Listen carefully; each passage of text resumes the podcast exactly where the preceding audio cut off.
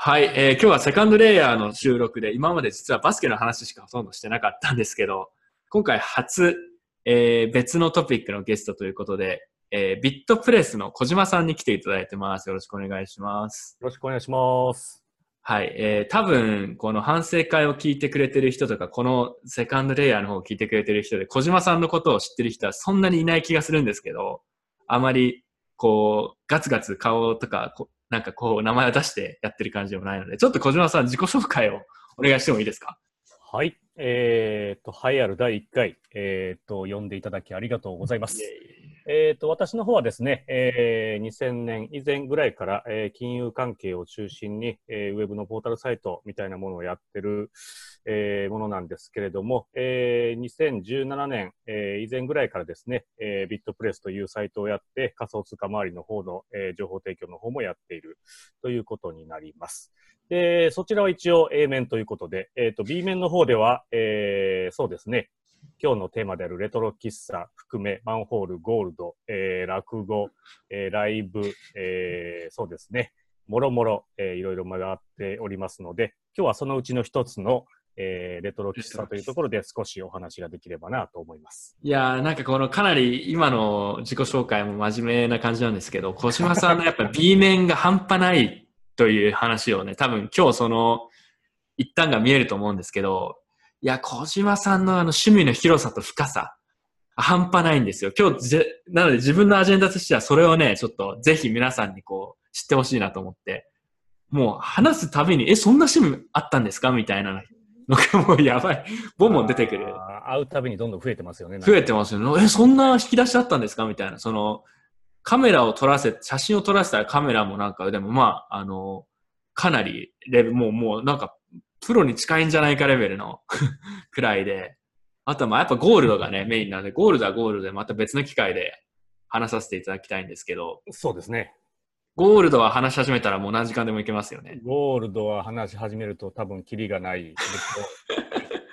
こんなこのゴールドにこう、情熱を傾けてるのは多分国内でももう、ほとんどいないでしょうね。有数。まあ、あのマニアゾーンで言うと日本でナンバーワンは間違いないかなと。いや、はい。そうなんですよ。はい。レトロ喫茶はどうですか？今日のメインテーマなんですけど。レトロ喫茶はですね、えーっと、もうその道に関しては、かなり、えーっとユーザーというか、えーマニアな人はたくさん多くて、ただその、完全に純粋にレトロ喫茶の中でも、純レトロ喫茶だけが好きな人、あとはその最近若い人たちが昭和レトロを求めてデザインで入ってる人、で、私みたいに第三のパターンに当たるんですが、まあ、旅と含めて、えーレトロ喫茶を一つのパーツとして回っていく人みたいな、はえーっと3つのパターンに分かれるかなと思います。なるほど、なるほど。まあだから小島さんはそのゴールドとかもそうですけど、旅が基本的に好きなんですよね。そうですね、旅が軸にあって、その中の彩りの一つとして、えーっとまあえーそのレトロ喫茶もあるというようなうんイメージですね。はい。では、じゃあレトロ喫茶についてガツガツ話していきましょうか。自分ももう喫カフェとかレトロ喫茶みたいなの、まあ特にこの数年超好きで、いや、この我々はね、レトロ喫茶で実際会って話をしたりしますからね。ちょっとその共通の趣味ということで。最近の打ち合わせは大体レトロ喫茶いや、間違いないですよね。なんかスタバでやったりしたらどうなります、え、スタバ？スタバはもう落ち着かないですね。もう早く出ましょうということで。スタバ、スタバディスになりますよね。はい、ダメですね。はいなんでこんなところで打ち合わせしてるんでしたっけみたいになりそうですね。そうですね。ちょっと明るすぎるのはよろしくないかなと思いますね。うんはい。というわけで今日は聞いてる人たちもぜひ我々がなぜこんなにレトロ喫茶が好きでハマってるのか、ちょっとその魅力を説明していきたいなと思いはい、ます。ぜひ。まずじゃあ、えっと、小島さんのレトロ喫茶との出会いだったりとか、まあ、いつから行き始めたとか、そういう経緯ってありますか？そうですね、えーと、そういう意識し始めたというものは、本当最近、えーと、ここ5、6年ではあるんですが、まあ、そもそもの素地の中で、えー昭和カフェであったり、えー昭和レトロ的なものは、えー根本的に好きだったっていうのがまずあります。で、きっかけの一つ、えーはですね、えーまあ、大学時代、私、あの長野の方にいたんですけれども、えーとそこでまあ有名な、えー学生食堂兼喫茶店みたいなウトンポっていうところがありましてですね、松本市に。で、そこが、えーまあ、安くて大盛りのご飯と、えー喫茶で集える古い、えー店みたいなところがあったんですけれども、まあそこがとても大好きで、えー週に3、4回行ってたというところがまず一つあります。これがまあ学生時代の、えーレトロ喫茶の触れ合いでしょうか。で、もう一つは、えーっと、社会人になって、えー東京の方に出てきて、えー人形町界隈で、えーずっと今にもわたってはいはいはい。20数年、えー仕事をしてるんですが、まあその当時人形町のところでも中心にあったところに、えー、越路という有名なレトロ喫茶がうん。ありまして、えー、とかなり広くて2階建てで、えー全員入れると150人ぐらい入るような店舗があったんですが、うんこれがあの昭和31年創業でですね、えーとちょうど、えー10年前の2008年に閉店にはなってしまったんですが、もうほぼ頻繁私が独立してえー会社をやってから、だいたい打ち合わせをするとなったら、あねその越路でやっていてですね、まあ、そこの雰囲気というか、もう街自体が要はレトロな街っていうのが人形あ。町なので、うん人形とそうですよね。そうなんですよね。っていうところでやっていて、まあ、ずっとそういう雰囲気が好きだったっていうのがまずありますね。はい。レトロ喫茶はじゃあ、その、利用シーンとしては、あの、仕事の打ち合わせだったりとか、もしくは、まあ、ちょっとじゃあ仕事をサクッとなんかしようかなって時に行ったりとか、あとは、リラックスとか、ど、何メインなんですかね例えば自分だったら、はい。えっと、小島さんは旅がまず軸にあって、はい。旅の中でいろんなところにレトロ喫茶行ったりとか、まあもしくはマンホール見て回ったりとかって感じですけど、自分の場合は結構やっぱ仕事が軸になってるんですよね。うんうんうんうんうん。カフェとうん、しては。小島さんは仕事よりはなんかその、ちょっとゆっくりとか、なんかそういう方が強いんですかね？そうですね。東京は基本仕事打ち合わせで、えっ、と、店を選ぶときに、まあそういうところを探すっていうのがありますし、まあ地方とか海外行ったときは、えーそのパーツで一つ、えー巡るというところでレトロ喫茶を入れるような感じになるかなと思いますね。行くときはちなみになんかやっぱ一人で行くんですか？レトロ喫茶とか。えっ、と、基本一人が多いかなと思います。はい。で、もともとその、まあ、そもそものレトロ喫茶の定義みたいなところから少しちょっと話すとですね、はいまあ、レトロ喫茶と言われているものは、えーちょっと言い換えると純喫茶というものがもともとの定義にあって、まあ、純粋に喫茶だけを扱う店ですね。うんえー酒類とかを扱わずにカフェとか、えーのみで扱っているところの喫茶で、えー一応私の中の定義では、えー昭和の時代にできた、えー喫茶店というようなところの定義になります。うんはい。で、そうですね、えー打ち合わせで使うときとかに関してはですね、えーまあ昔、最近は減りましたが、大体まあ喫煙者がタバコを吸う人が多かったので、じゃあタバコが吸えて、えーそのなんていうんですかね、タバコの煙が似合うような場所でちょっと打ち合わせをやるっていうのが、なんていうんですかね、おじさん周りの、はいはいはいはい、普通の姿だったみたいなところがあるわけですよね。あで、そこが今禁煙ブームになってきて、要は大体そういう純喫茶っていうのはタバコは基本的にまだ吸えるところが多くて、ーはい。若者の方では敬遠されててっていうのが、ここ十数年で行ってきた、えー流れであって、で、そこがまた一周回って、ここ数年、それがまあインスタのブームもあって、えーおしゃれな場所になってきたっていうのが、えー今、一周回って人気が出てるような感じになりますかね。ああ、まあそうですよ。なんかだから最近自分も周りでもなんかそういうちょっと古めのカフェだったり、レトロ喫茶と呼ばれるもの、いいよねみたいな人、増えたというか出てきてるような気がなんとなくしますね。いやー、ブームになってますよね。ブームなってますか、やっぱり。なってます、なってますね。はい。だこれは同じくその昭和レトロで言うと、えっ、と、落語とかもそうなんですけども、同ああじような分類のものが、えっ、と、ブームを、再ブームになってるっていうような流れになってるかな。わかります、わかります、わかります。なんかはいあと温泉とか、銭湯とかあ、来てますよね。このなんか2、3年ですかね、わかんないですけど。そうなんです、そうなんです。だから若い人が全くわからない世界のところで、えっと、その当時に来てた人からすると、えー普通なんですけれども、若い人が全く見たことのない世界、今にはない、うん、うんえーなんていうんですか、洗練されてはいないんだけれども、何か個性があるみたいなところに惹かれてるところが結構あるんじゃないかなとは思ってますけど。なるほど。わわかります。自分もでももともと銭湯とかも好きで、あのーいわゆるビットコイナーとして、まあ、独立というかニートですかね、ある意味、うんしてた時から、僕、日に2回くらいすごい好きな銭湯があって、日に2回くらい行ってましたから。ああ、銭湯もいいですよね。うん、その、その、なんか昼過ぎくらいに行って、うん、で、すっきりした後に仕事をして、ずーっと仕事をして、で、夜深夜、11時くらいにまた行くみたいな。でもそこのおばちゃんと仲が良くて、なんか2回目はすごい安いみたいな。うん。うん。そう、あのあたりもね、本当に昭和の銭湯が何かこう、逆におしゃれみたいな、でもちょっとあみたいなところがありますよね。でもまあ、銭湯最近流行ってきてるとは、やっぱりまだおじいちゃんおばあちゃんが多い、あまあおばあちゃんはあれですね、見ないですけど、おじいちゃんとか、やっぱ年配の人とかがメインで、自分はそっちの方が逆に落ち着くんですけどね。そうですよね。だから、あのそこまでブレイクしてないんですけども、もうどの世界にもそうなんですが、えっ、と、かなりのマニアはいて、うん、やっぱりその、昭和レトロマニアの中で、その銭湯マニア、マンホールマニア、室外機マニアとかですね。室外機、ちょはいっと待ってください。室外機は、ちょっと待って。小島さんは室外機マニアではあるんです。私ではないですが、まあ、知り合いが室外機マニアであったりとかですね。ちょっと室外機マニア熱い話聞きたいですね。何がいいのかちょっと分かるような分かんないような。うん、僕もよくわからないんですが、そのゾーンに関しては、ただその室外機の配置であるとか、コードのその重なり用であるとか、だから彼らにが、あの、香港とか、えーとはい台湾のそういう電線とかが集まってるのとかを見ると、ものすごい興奮する。あー、なんかでもこの前タイに行ったんですけど、うんうん電線すごいことになってましたねす。ごいじゃないですか。ごいああいうのたまんないわけですよ。あー、わなんかそれはわかる気がします。うん。だから、あの、ベランダのマニアであるとか、はいは例えばミャンマーの方とか行くと、えーっと、大体ベランダの方で上からそのハンガーで洗濯物を干してるんですが、下にボタボタ水が落ちる様と、その壁面の古いところに洗濯物がつってある様がとても美しいという話から始まる。ちょっと待って確かに、確かにそれは美しいんですけど。いやー、なんか自分今その話を聞いてて二つちょっと思うところがあって、一つはなんか、いや、わけわかんないなみたいな。うんなんでそんなとこにこう、すごい興味を持ってるんだろうっていうのと、もう一つは、なんか同時にちょっと分かっちゃう気持ちの怖さみたいな。なんか、うん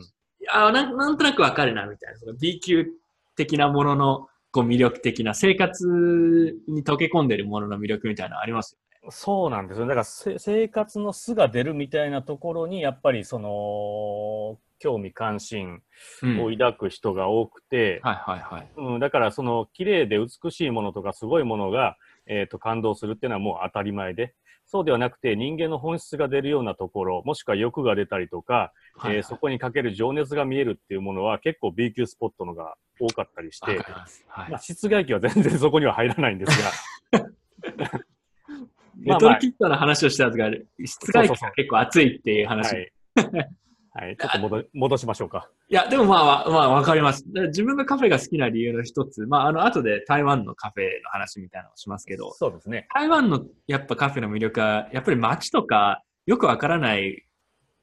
裏道みたいなところにポツンってあるカフェとか多いんですよね。良いですよね。この建物の中に溶け込んでるとか、街に溶け込んでる感。うんあれがいいんですよ。あれはいいですよね。いや、わ、わかりますよね。僕らだって台湾で、台湾のカフェで打ち合わせみたいなのしたことありますけど、いうん、あそこは良かったですね。うん、や、だからそういうこう、なんか普通の住宅街のところにポツンとあるみたいなのが結構あるのが多くて、そこがいいんですよね。そうですね。特にやっぱり台湾は日本の統治下にあったことっていうのもあって、日本の文化が残ってるところで、日本風なレトロ喫茶を今、リノベーションしてオープンするみたいなのはが若干流行ってるみたいなところがあるので、はいはいはい。日本人にとっても、とってもなんんかいい感じのスペースが多いですよね。ああ、それわかります。なんか、うん、妙に日本風なところが結構あるんですよね。ね。ちょくちょくあって、もしくは全然日本とか関係ない、あの、カフェなのかもしれないですけど、その店長の趣味かなんかに日本の曲とか流れたりするんですよ。ああ、なるほど。なんか昭和の曲みたいなの。なるほど。なんかそのあのはい。そうですよね。あの、台湾でも、例えばその湾岸沿いに行くと、結構どっちかというと欧風なカフェが多かったりするんですが、えーっと、これは多分ゴールドにも通じるところがあるんですけど、日本の良いところっていうのは結構引きの、なんていうんですか、色とか体勢であるとか、みたいなところが日本の良いところなんですね。あまり目立たないんだけれども、えーっと、その借景も含めて、えートータルバランスで考えて、えー魅力を引き出すみたいなところがあって、だから街中にある台湾のカフェってどっちかというとその引きのカフェが多くてうん、だからなんか落ち着くんじゃないかなとあ落ち着きま。すだから僕らその湾岸の方のスタバとかには行かないじゃないですか。行かないです、ね。あの、いや、もちろんスタバまだ行くときはありますけど、はいはいなんかやっぱ後ろめたさを感じますよね。感じますね。僕らには合わない気がしますだね。から負けた感じがしますよね。この利便性に。立地とか。そも受け入れてくれないような気がしますね。うん、まあでも、なんかスタバ、それでもなんか、例えばこの前タイに行った時にスタバ、なんか現地のうん。なんか建物を残したままスタバ入れてる例とか、あとなんか、京都かどっかでしたっけ？神戸かな？神戸ですね。そのレレンガ仕立ての、はい。あのースタバやったりとか、まあ結構頑張ってるなと思う時あるんですけど、そうですただやっぱあの、B 級感がないですね。あの、我々が求めてる。ああ、だから唯一なんか国内のスタバで言うと、えーっと、東北の方に、はいとある金山跡があってですね、でそこの鉱山事務所跡だったところの、えー数十年前だったかの建物を、えースタバがこれを使いたいとかって言って、借り受けて使ってるところは、かなりレトロ感が出て、とっても良いという話を聞いてます、あ、まあ行ったことないんですね。まだそこは行って、鉱山は行ってますが、そのスタバには行ってないですよ。講座には行ってる。鉱山は間違いない。なるほど。ぜひじゃあそこの機会があったら行ってほしいんですけど、ねなんか、あ、でももう一個自分がレトロ喫茶について、これをこう熱く押したいのはですね、はいはいえっと、自分は結構やっぱ、今台湾のカフェとかに行くことが多いんですけど、仕事をそこですることが多いんですよ。はい。そこで例えば、まあ数時間いて仕事を片付けたりとか、日によっては 2, 2、3個別のとこ行ったりすることもあるんですけど、気分によっては。やっぱ仕事の効率だったりとか、クリエイティビティというんですかね。なんかやっぱそれが違うなっていうところがあって、そこら辺に関してはどう思いますか？ああ、そうですね。僕は逆に言うと、レトロ喫茶ではあまりパソコン開かないで、どっちかと対話をする、打ち合ああ、わせでなるほど。も対話をすることが多いんですけど、うーなんていうんですか、その場を雰囲気に来てくれて、分かってくれて、打ち合わせるする人は、基本的に打ち合わせのそのメインテーマだけではなく、幅広いテーマの話をしたときに、はいはいはいはいいろんなクリエイティビティも含めて、いろんな話ができやすいのかなっていうところはありますね。ただまあ、それが明確に正しくこう機能してるのかどうかわかりませんけど、はいはいはい広い空間でやるのはいいのかなっていう感じうですね。ん、自分の個人的経験で言うと、その、最初に独立してというか、まあ、ビットコイン関連のことを2014年に始めて、まあ、仕事場がどこでやろうかなってことで、結構最初の方は適当なところで仕事してるんですよ。まあ、お金もないですし、そのうん Mac とか、100円のコーヒーあるじゃないですか。うんうんで、それとかで、まあ、ちょっと2、3時間、2時間とかだったら、まあ、Mac とかやってるんですけど、うんうん。例えば椅子が良くないとか、あとやっぱ雰囲気ですね。うん。なんかやっぱり、す途中まであんまり気にしてなかったというか、まあ、うん。まあそんなもんかなと思ったんですけど、だんだんその、ちょっと違うところでやり始めたら、そのレトロ喫茶じゃないですけど、ちょっとおしゃれなカフェみたいな、うんうん自分が気に入る空間でやったら、やっぱり仕事の能率だったりとか、なんか充実感が違うなと思ったんですよ。うーんで、自分はそれ以来、基本的に仕事するときは、まあ、割と良さげなカフェとかに行くのを意識してますね。で、そっちの方がちょっと高いんですけど、あちょっと値段は高いですよね。高い。そうそう、レトロ喫茶って別に安くないですよね、必うずしも。ん高いですね。高いんですよ。うんそうそう。だから雰囲気とかが好きな人じゃないと、結構無駄な金を払ってる感じにあれになっちゃう気がするんですけど。そうなんですよね。だからまあ、えーっと、魅力の一つがまあコストに跳ね返ってるってところありますけど、まあもともとそのドリンクを楽しみに行ってるわけではない。わかります、わかります。トータルのこう雰囲気。も目的が全く違うんですよね。うん、わかります、わかります。うん、でもっと言ってしまうと、うその私がそのレトロ喫茶が好きなのは、えーまあ、他の B 級スポットでもそうなんですけれども、そのまあ開店した人の個性が山ほど出過ぎているっていうのが、まあ、レトロ喫茶のやっぱり一番の魅力。ですね。そう、これはもうね、チェーン店のそのスタババとかそこら辺のところは全く違って、うんお店お店によって、えーその人の画がお店に全部出てるっていうのは、えー多分こんなところはなかなかないんじゃないかなと思っていて。これはわかります。はい。うん、そうですね。で、まあ、これがまず個性っていうのがあって、あとはまあ全体的な雰囲気ですね。まあ、これは個性にもつながるところではあると思うんですけれども。で、あとはその、今では絶対見られないようなデザインの、えーっと、店内であるとか、はいはい。例えばそのお店の看板の中にも盛り込まれているフォントであるとか、マッチの中に刻まれているデザインであるとか、はいはいはい。かもう今ではどこにも売ってない家具の色味とか、まあはいはい。、全般的なデザインっていうのが、えーもう今じゃ新しく生み出そうと思ってもできないものがまずあるっていうのがあるかなと。そう、じゃあもうそこまで見てる。初めて行くレトロ喫茶はもうかなり細かいところまで見るんですか？あまずざーっと見て、まあ、はい気に入ったところは細かいところまで、えーえーディテールまで見るような感じで。で、あとはまああれですよね、全体的なその、もう昭和の半ば頃からできてるところの、もう数十年経った経年劣化のその度合いであるとか、うん、その、なんていうんですか、よどんだ壁のその槍の跡とか空気感みたいなのがもう全体で要は、感覚で、あこれいいなと思うかどうかで結構、その後通うかどうかがか変わってくるかなと思いますね。なるほど。うん。だからこれはね、はい今のそのサードウェーブとか言われてるそのコーヒー店は、やっぱりその経験値もないですし、まだ年数も経ってないので、えーこの経経年劣化的な予算みたいなのは、まだまだ何十年経たないと、えーないかなと思いますが、そもそも何十年先に残ってるような気はしないので。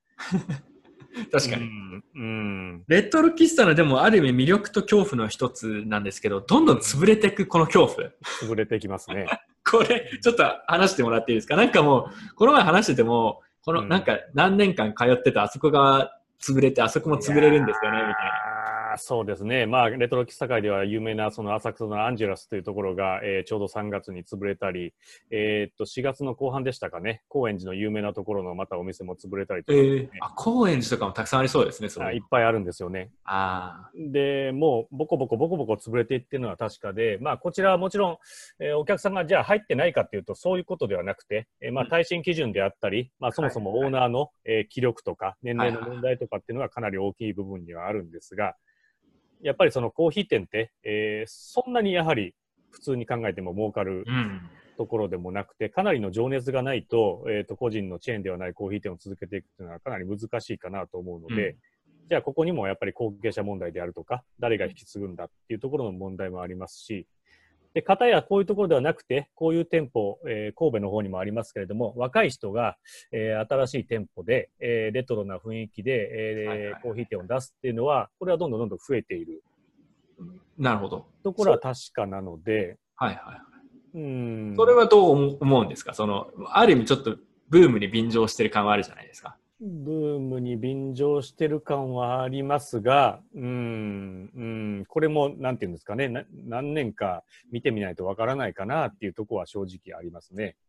この、やっぱ B 級界隈、B 級界隈ってあれですけど、うん全般に言えることだと思うんですけど、うんその、いわゆるマニアみたいな人たち、まあ小島さんとかいろんな趣味があると思うんですけど、うんは、えっと、むしろあんまり人が入ってきてない時くらいの方が心地よい状況があるわけじゃないですかい。やー、いいですね、そのあたりがね。あの、これから来るだろうけど、まだ気づいてる人が多くないけど、一部の人が超細かいことをやって喜んでるみたいな。うんこれはアングラ系の時がいいですよね。そうそう、まあこれは、まあ、ビットコインとかもそうだそうで、今、だからだいぶメインストリーム化しちゃったんですけどう、んうんレトロ喫茶に関しても、だから複雑な気持ちがあるじゃないですか？どうですか、だから正直言うと、あの空間が一番生きるのは3、4割ぐらいしかお客さんが入ってない時が一番多分心地よくて、うん、そうですよね。で、ざわざわしながら、まあ僕的なところで言うと、奥の方でタバコ吸ってる新聞読んでるおっさんがいて、えー手前で仕事してる若い人がいてとか、で、ちょっとあのーこの人は何してるんだろうみたいな女性の方が、方がですね、えー端の方の席に座って本を読んでるみたいなとか、うん。みたいなのが見えると一番心地いいかなとは思いますね。うん。じゃあ今はちょっとやっぱむしろ人気になりすぎてきてる感じなんですかね？どうですか？感覚的にはだ。から一部の有名な、えー、とレトロ喫茶はかなりあのお客さんが増えてるんですけど、うん。なんていうんですかね、ちょっとディープゾーンに行くと、実は全然そんなことはなくて。まだまだ、えーそこまで人は至っていない。やっぱりネットとかインスタで取り上げられるところは人は増えてますが、えー地場の地方の方とか、東京の方でも端のある方にある小さな喫茶店とかは全然まだ人は入っていないので、まあ、い良いのか悪いのかちょっとわかりませんが、まあ、僕的には心地いい空間はまだ続いてるなと思いますね。なかなかそこのバランスが難しいですよね。その難しいですね。人気がないとうん人が入ってこなくて潰れちゃったりするのがレトロ喫茶なので、うーん、そうなんですよね。そこがなかなかジレンマありますよね。そうなんただ人気になりすぎて人がたくさん入ってきちゃうと、せっかく良かったあの楽しい、なんか落ち着く雰囲気みたいなのがちょっと壊れてしまうところもあって。そうなんですよね。だから、あの、昭和、まあ、コーヒー店に限らずですね、えー昭和に作られた B 級スポットとか建物とか、そういう情熱があるものが、やっぱりこの平成の時代に結構潰れていってると。うん。まあ、それはもちろん経営なんていうのもあるんですが、まあ、一つで言うと、えっ、と、各全国ですね、昭和の時代にあった秘宝館っていう、うん、うん。まあ、そのエロの殿堂みたいなところが各温泉地にあったんですが、えーっと、今や残ってるのがですね、えーっと、わずか熱海の一つだけみたいなところが、まあ、すべて、えーっと、そういうものが多分経営なんで潰れていってるっていうのもありますし、ただ、方やですね、そういうところで、えー潰れたえーものたちを引き取って、えー巨大なテーマパーク的なのを作ってるのが、えーあってですね、それが、まあ、伊豆の幻博覧会っていうところがあるんですが、もういろんなその土地とか潰れた昭和レトロみたいなのを、えー東京ドームおそらく数個分ぐらいの土地にですね、一人の情熱によって全部集めると。誰がやってるんですか？えーとある出版社のオーナーが、えーやってるはずなんですが、すげえ。でその人の、えーっとポリシーはですね、えーっと例えば、おかしなものが数個あったら、ただそれはおかしいものなんだけど、おかしなものを1万個集めたら、みんなが興味を持つというコンセプトでやっていて、なるほど。それはもう間違いなくてですね、うん。さすがにあそこに行けば、えーそこももうこの2、3年でかなりブレイクしちゃったんですけど、で僕らが行ってたような時代っていうのは、まあ、日に1人か2人ぐらいお客さんが行ってるような状況だったんですけど、要はそのお菓子が一周回って、今すごいみたいな感じになっていて、えーかなりの人気になっていると。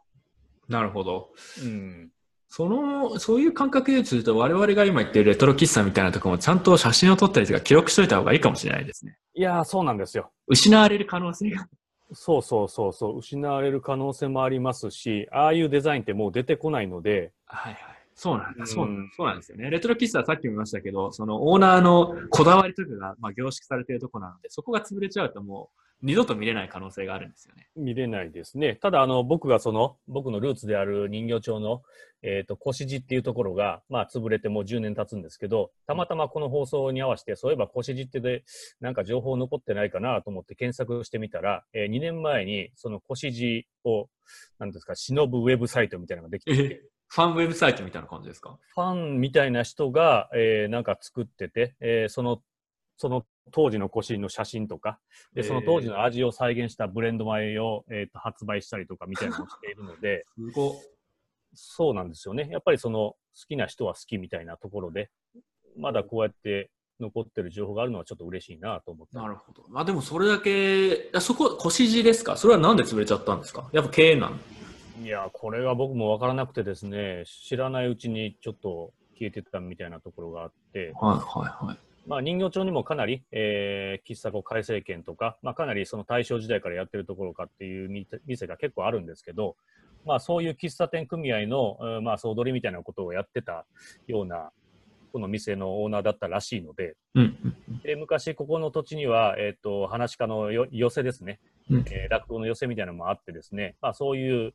えー著名人とか各界の人がこの店で集って、まあ、ちょっと一杯やるっていうのがちょっとおしゃれな、うん。えー昭和時代のお話だったらしいので、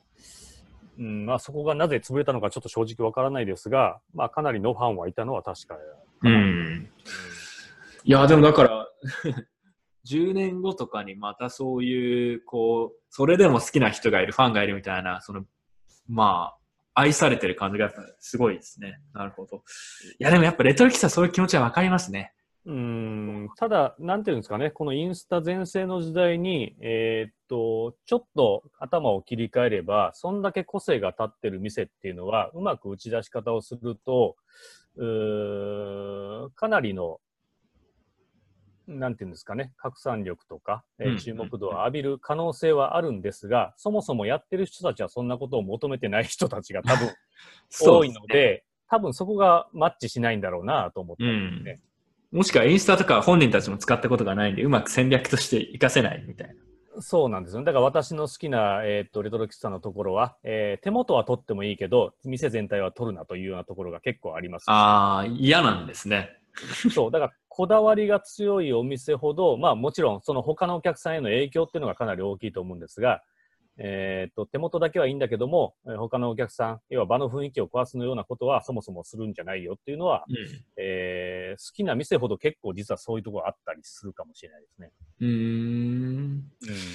でも、インスタで言うと、ちょっとじゃあ台湾のカフェの話をしたいんですけど、はいはいまあ、台湾のカフェ、小島さんも実はかなりよくご存知だと思うんですけど、はいまあ僕は今台湾結構ベースで、カフェでね、日常的に行ってるんで、うん。インスタがでも日本より、えっと、流行、流行ってるというか、どのカフェに行っても大抵その、インスタのそのカフェのページみたいなのがあって、うん。大抵数百とかもうすでに写真があるんですよね。うんうんうんなんかす、日本は逆にその、そういう人気のスポットとかってあると思うんですけど、うんうん。フラッと適当に入ったカフェで写真が、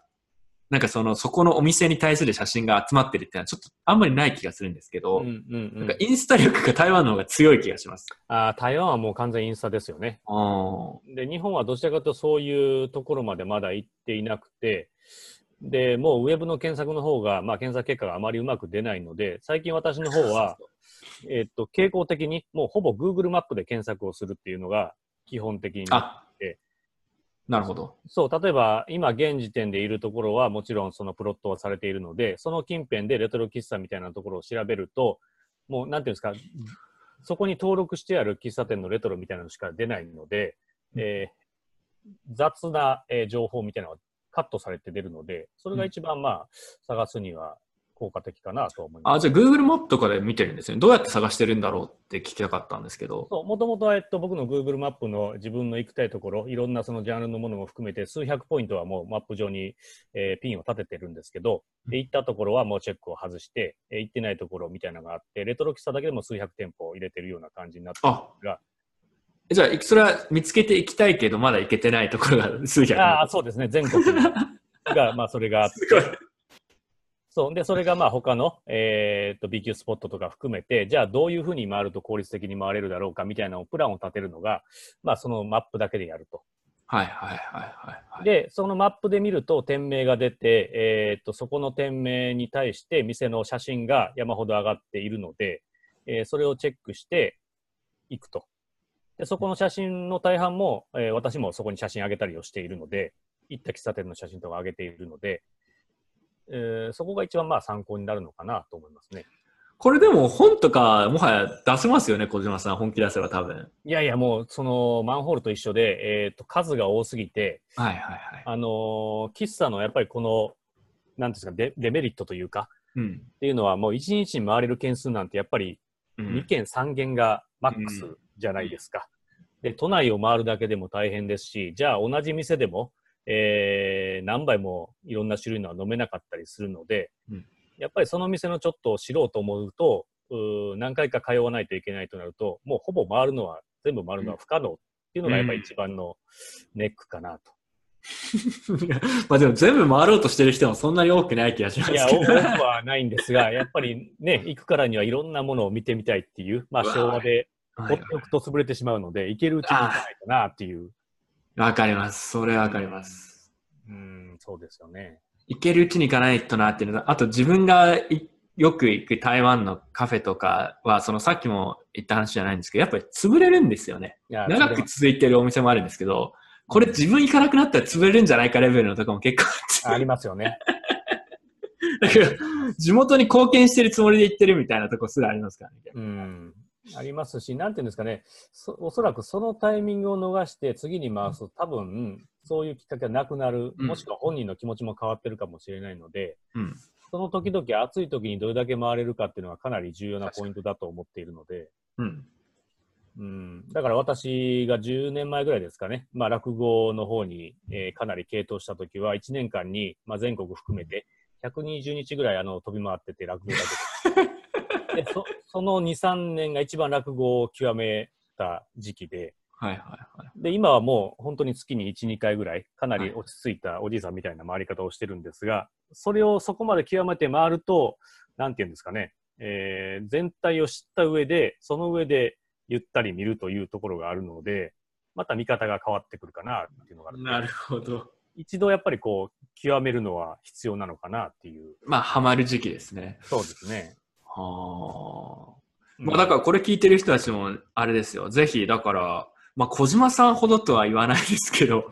なんか今日の話聞いて面白そうだなって言ったら、なんかちょっと Google マップかなんかで調べて、うんなんか1個か2個、多分こういうのって1個か2個いいところにヒットしていくと多分ハマっちゃう人がいると思うんで、そうですね。だから、あの、これも結構、どのジャンルでもハマるんで、えーとかん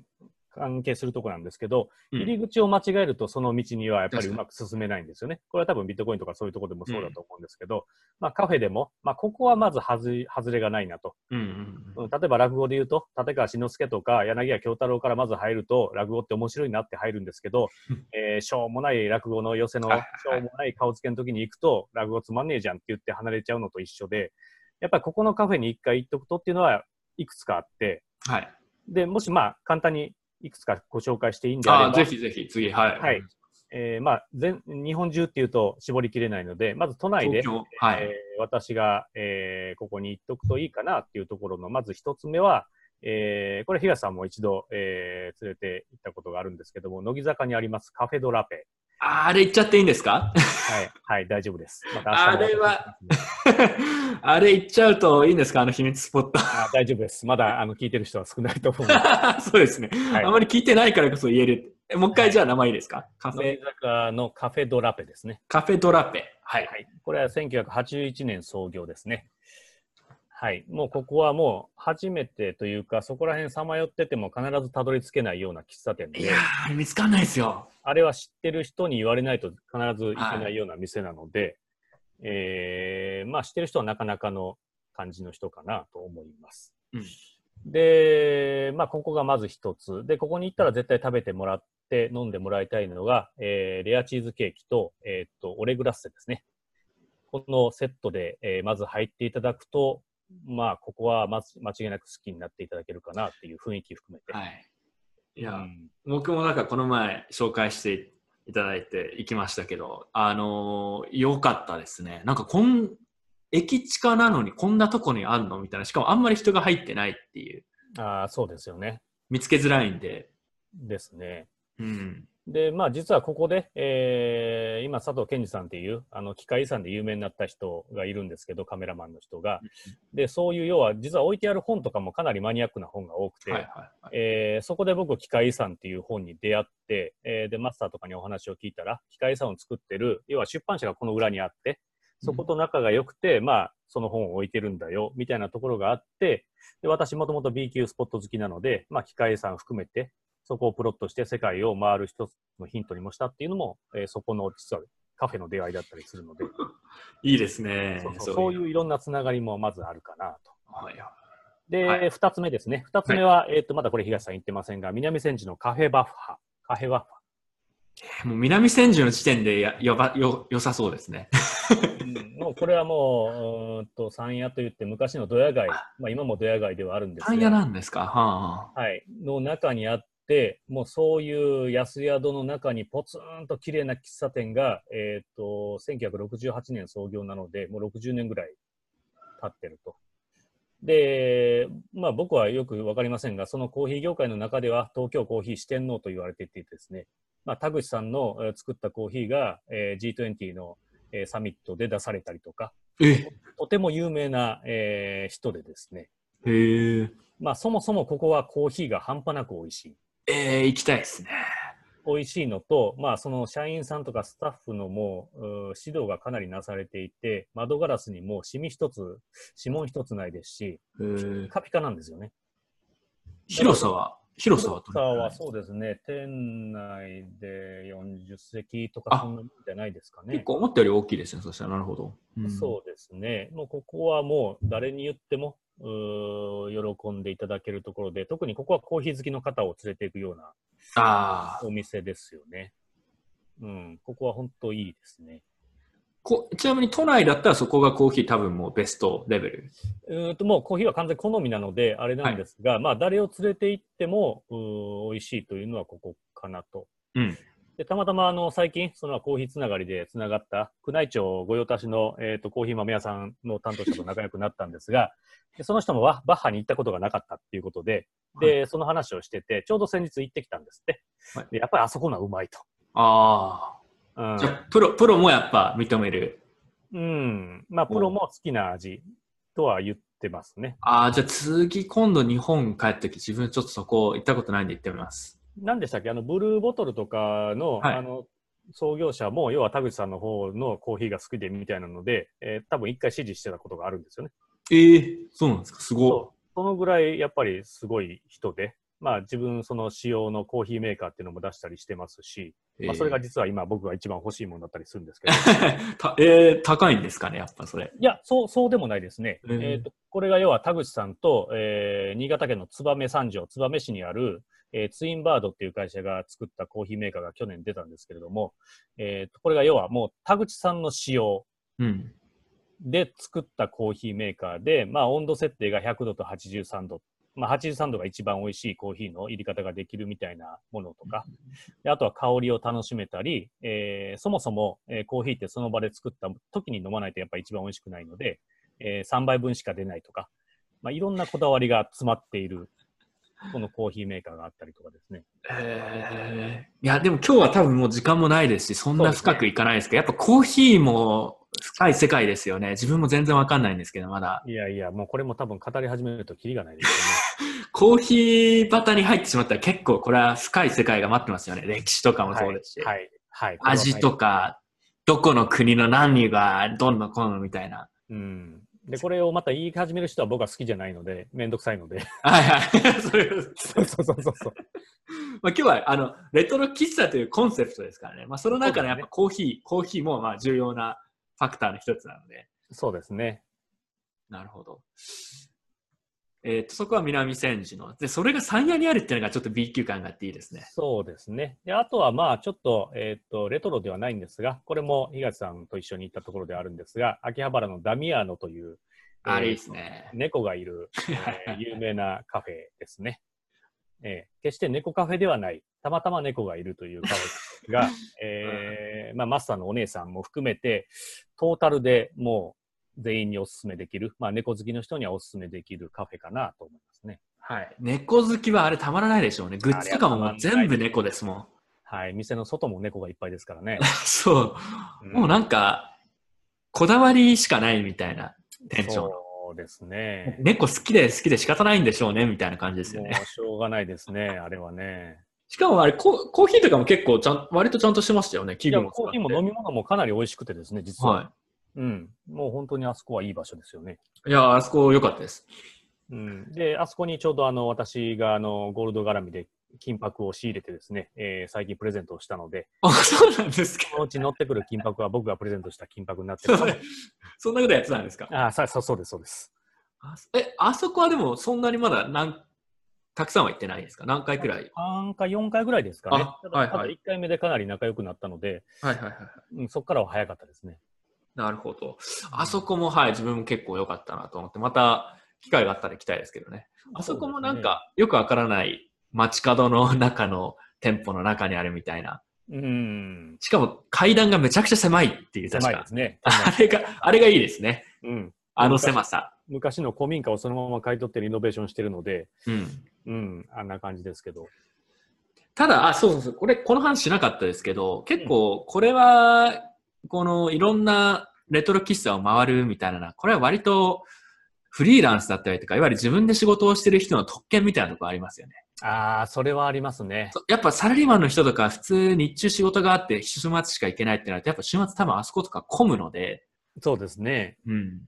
ただ、なんていうんですかね、そのもう社内でもうその打ち合わせの時しか外に出れない人とかっていうのは、えーっと、場所を指定してあげて、ここでやろうっていうと、とっても喜んで出てきます。確かに。確かに。うん。仕事の打ち合わせでさっとここでどうですかとか言われて、うん。センスのいいレトロ喫茶みたいなの連れてかれたら、かなりテンション上がりそうですもんね。そう、だからセンスのいいレトロ喫茶とセンスのいい蕎麦屋みたいなのを、えー、と各地域で、えーお気に入りのところを持っておくとかなり強い武器になるんじゃないか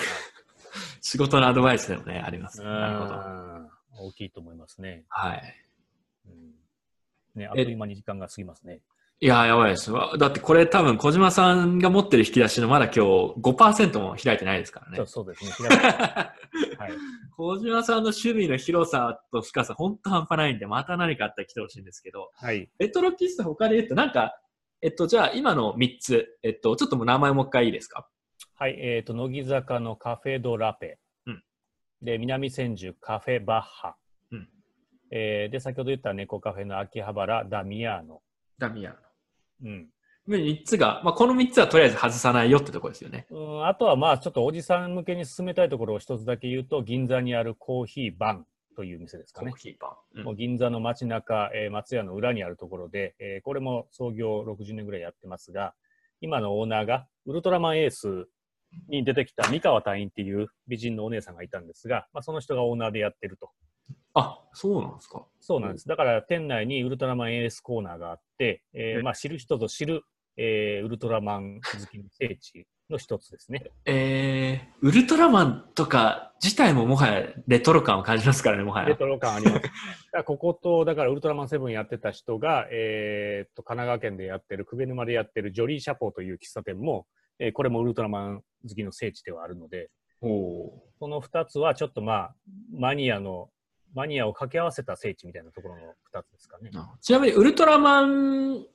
ルトラマン属性はあるんですか、小島さんは。ウルトラマン属性はそうないですね。ああ、ない。ただ、セブンは好きなので、えーはいはいまあ、行って、あの、その、なんていうんですかね、セブン神社、神社っていうのがそのカフェの近くにあるんですけど、そうすると。そこに、そこにだけ売ってるアイスラッガーのお守りというか、はい売ってて、それを買いに行ったっていう。なるほど。うんそれくらい、まあでもなんか、あれですね。あの、ウルトラマン、ウルトラマン界隈の人がいたら、ちょっと話を聞いてみたいなというのは、ふと思いました。ウルトラマンの世界とかね、あれはやばそうな予感がしますね。と思いますよ、仮面ライダー含めて。仮面ライダー。あ、仮面ライダーもやばいですね。レトロ感が。うんやばいと思いますね。いそうですね。やばいやつがハマってていいると思う。だから全く僕は話にそこはついていけないのでう、ん。彼らは一体どこから出てくるんですかね。うん、謎ですいよ、ますよね、でも。います、います。わかりました。なんかでも、なんか機会があって、もし知り合いとかいたら、後でぜひ教えてください。なんか、わかりました。なんか掘ったらやばい話が出てきそうな気がして。うんはいなんかじゃあ逆にレトロ喫茶で失敗した話とか、徒歩法喫茶みたいなのあります？失敗はそんなにないですけど、もう巡ってる中でプロットして、ここ行きたいなって思ってるのが、えーもうその行った時にはちょうど1週間前に閉店したとか、あ先ほど言ったちょっと関係になってくるんですが、行きたい時にはもうなくなってるっていうのはいが、やっぱりその失敗というか、あ、うん。うん。なんかそのどのレトロ喫茶に行ってもその店のいいなと思うところを探しながらやっぱり行っているので、あんまりどんなに汚くても、あのはい受け入れる体制にはあるんですけど、やっぱり潰れるっていうのが一番きついですよ。ああ、なるほど。なるほど。うん海外、え、じゃあちょっと海外の話を少しだけ最後して、あの、旅の一部としていろんな国のカフェとかも行ったりするわけじゃないですか、小島さはい。んは。はい。この国のカフェはいいよとかっていうのありましたか？いや、だから最近ですよね、海外の方へ行って、まあ、どちらかというと、やっぱりゴールドとかがそっちがメインで回っているので、えーっと、お腹を壊したくないという理由もあって、あまり変なものを食べないっていうのがまず大事にあるので、最近余裕が出てきたので、えーカフェも、まあ、現地の友達とかにも聞きながら、えー現地で流行っているカフェうん。うーんに行き始めてますけどレ、レトロというよりは、その地域で人気のあるカフェに行ってるような感じですかね、海外なんか、印象に残ったカフェとか良かったとこありますか？いや、なんもないんですよね。あ、ないんだ。あそこはまだヒットしてないんですね。いや、やっぱりだから台湾のあそこのユーミみたいなところはいいですけど、例えばはいはいベトナム行っても、ミャンマー行っても、まあ、インド行ってもそうですけど、ウズベキスタンもそうですけど、そんなに良かったなっていうのはなるほど。ないですね。うん。あの、この前タイ行ったんですけど、タイは、あの、いいカフェには当たってないんですけど、ちょっとやっぱ近代的なカフェが多いんですけど、コーヒー基本的に美味しかったですね。あそうですよね。うん。タイコーヒー美味しかったです。そうなんですよ。コーヒー自体は多分普通にもうどこの国でも美味しいんでしょうけど、多分そこにね、重きを置いてない人は、うん。あ、でも逆にマレーシアは美味しくなかったんですよね。なんかあ、そうですか。うん。なんか国によってやっぱりレベルとなんか愛が違うのかなと思いましたけど、あとやっぱベトナムもコーヒーは美味しいです。まあベトナムコーヒー有名ですしベト。ナムは美味しいですね。あれ飲み方もちょっとね、あの、そうそうそうそによって変わってますからね、濃いエスプレッソみたいに入れて氷だけ入ってて。う。そうそうそうそう。ねなのでちょっとベトナムはカフェあるんだろうなと思いますけどね。一回しか行ったことないんで。ベトナムそうですよね。ありますよね。ちょっと開拓したいところの一つですね。うん。台湾も、まあ、あと普通にです。台湾の、えっと、カフェで言うと、台北のカフェでいいところとかは、えっと、まあ、ちょくちょくあるんですけど、もうかなり凝ってるところが多いですね。なんかこう、店内に滑り台あるみたいな。うんそうですよね。謎の大きい熊のぬいぐるみみたいなのが 置いてあって、なんか、書棚が宙に浮いてるとか。ああ、なるほど。いや、なんか、だから、凝ってるんですよ、台北はめちゃくちゃ。あーでもで、はい。台北なんかうまいですよね。その昔のところの、えー例えばなどっかの倉庫みたいなのをリノベーションして、はいはいはいあの一番おしゃれスポットにしてるとか、これまあ台北でも高尾でもそうですし、はい。うんなんていうんですかね、うまうまいですよね。アートと絡みながら、うん。このスポットも生まれ変わらせるっていうのが。あれは、だから、台湾とかに旅行に行ったりとかした人は、時間があるんだったら、絶対カフェ、台湾のカフェは絶対チェックした方がいいなと、個人的にはお勧めしてるんですけど、ありますね。はい。あとは、台湾の人がじゃあどこに行くか。台湾の人がレトロ喫茶を求めるとどこに行くかというと、台南に行くんですよね。台南ですよね。台南が大量にレトロ喫茶があるんですよ。もう日本の昭和がそのまま残ってるみたいな。そうですね。日本以上に昭和みたいな。うん。台南はいいですね。台南の中自分も何回か行ってカフェちょっと回ったりしましたけど、台南おすすめです。あおすすの、めですね。ぜひ、あの、小島さんも今度台南行くことあったら教えてもらえれば、自分何軒かもうチェックしてきたんで、はい。だからところ。その時にね、東さん、あの前言ってたあの、吉備博物館というね、もう、なんか言ってましたね。素晴らしいあの B 級の博物館がもう台南にはあるのでですね、はい。あそこにもう一回行きたいですね。はい。そうですね。なので、えー、台湾はカフェが好きな人には自分はおすすめなので、もし興味がある人はぜひ行ってくださ。はいい。といね良いと思います。はい。逆にコーヒーのやっぱ産地の、例えばコロンビアとか、ブラジルだったりとか、はいどうなってんだろうなと思いますけど、行ったことないんで全然わかんないんですよ。僕もわかんないですね、まだそこは。ちょっと機会があったら行ってみたいですね。やっぱ美味しいのかな。どうなってるんでしょうね。謎ですね。うん、謎ですよね。はいちょっと、あの、今年か来年自分間違いなく中南米行こうと思うので、なるほど。レポートしてきます。あぜひぜひ。はい。わかりました。じゃあちょっとそろそろ時間もあれなので、今回はレトロ喫茶の話ということで、ラップアップしていきましょうか。はい。えっと、まあ、一通り話したと思いますけど、なんか今日の話で一部レトロ喫茶の魅力だったりとか、うん伝わったかなと。まあ誰が聞いてるかわからないですけど、ただ小島さんが紹介してくれたお店3つは多分外さないので、興味が、がある人はまずそこから行くのがいいんじゃないのかなと思います。そうですね。あとはなんか、あります？あの、レトロ喫茶を、これを聞いてる人たちに言っておきたいこと、注意点とか。いや、なんかね、それぞれ僕、最近もそうなんですけど、えー人の引き出しをまずこういろんな引き出しがあるのを聞くのが好きなので、それぞれなんか気になってる部分があると思うんですよね。こだわりがある部分とかあって、でそれがまあコーヒーであったり、えー何でもいいんですけれども、な何かあると、えーそこをちょっと深めていくと、別の道にどんどんどんどん広がっていって、はいはいはいはいでまあその中でも、えーコーヒーとか、まあ、あまた別の機会にもあるかもしれないゴールドとかっていうのは、えっ、と、広範囲性が広いものなので、なんですか、受け入れ範囲が広いものなので、そこら辺の広いものを一つ持っていると、えっ、と、いろんなフックになりやすいかなと。はい。あ、あれですよね。多分、なんか他の国にも例えばゴールドめっちゃマニアみたいなのいると思うので、はい共通のその趣味があるだけすごい仲良くなれるとかあるんじゃないですか、やっぱり。そう。だからコーヒーとかゴールドってもう世界中どこでもあるので、えーどこに行っても話は通じるじはいゃないですか。うん。っていうのを一つ持っておくと、いろんな旅の一つのスパイスとして、えー目的が明確に見えるので、はい。楽しくなるのかなと。確かに。そうですね。だから一個なんかその、みんなが好きな趣味とかじゃなくて、ちょっと外れた趣味とか持ってると、はい。やっぱそういう人たちって、やっぱマニア同士で話すのがすごい好きじゃないですか。そうなんです、そうなんです。すぐ仲良くなるじゃないですか、それで。うん。国とか関係なく別に。そうそうそう。これが俺のあれだみたいはい、どこどこかの視点視点で、やっぱりそこにフォーカスし始めると、全く違う世界がどんどん広がっていくので、な。はい。うん、どっかにそうですよね。うんいやー、わかります。置くといいのかなっていう気がしますよね。ああ、これはいいまとまり方しましたね。だから別にレトロ喫茶だけじゃないんですけど、多分別のテーマでもまた小島さん来てほしいんですけど、はい。あのーなんかそういう趣味を一個持っていくのはすごいいいことなんだろうなって自分も最近特に思いますね。はい、そうなんか思います。世界広がりますよね、確かに。うん、全く視点が変わりますからね。うんだって例えばビットコインとかもある意味最初は完全な B 級なところが強かったんですけど、そうですねや。っぱ今もどの国行ってもそういう自分と似たような特性の人は数が多くなくてもいるので、うんうんうん。なんか例えば、なんなんだろうな、台湾のよくわからない田舎に行って、そこに潜んでるビットコイナーとか見つけてあったりして、めっちゃ面白いですね。ああ、これは面白いでしょうね。もうたまんないですうんたまんないですよ、だからこから掘り出なんでこんなとこにいんの？みたいな。いやー、たまんないですね、これね。僕はそういうのが結構何カ国かであるので、なんでここにいんの？みたい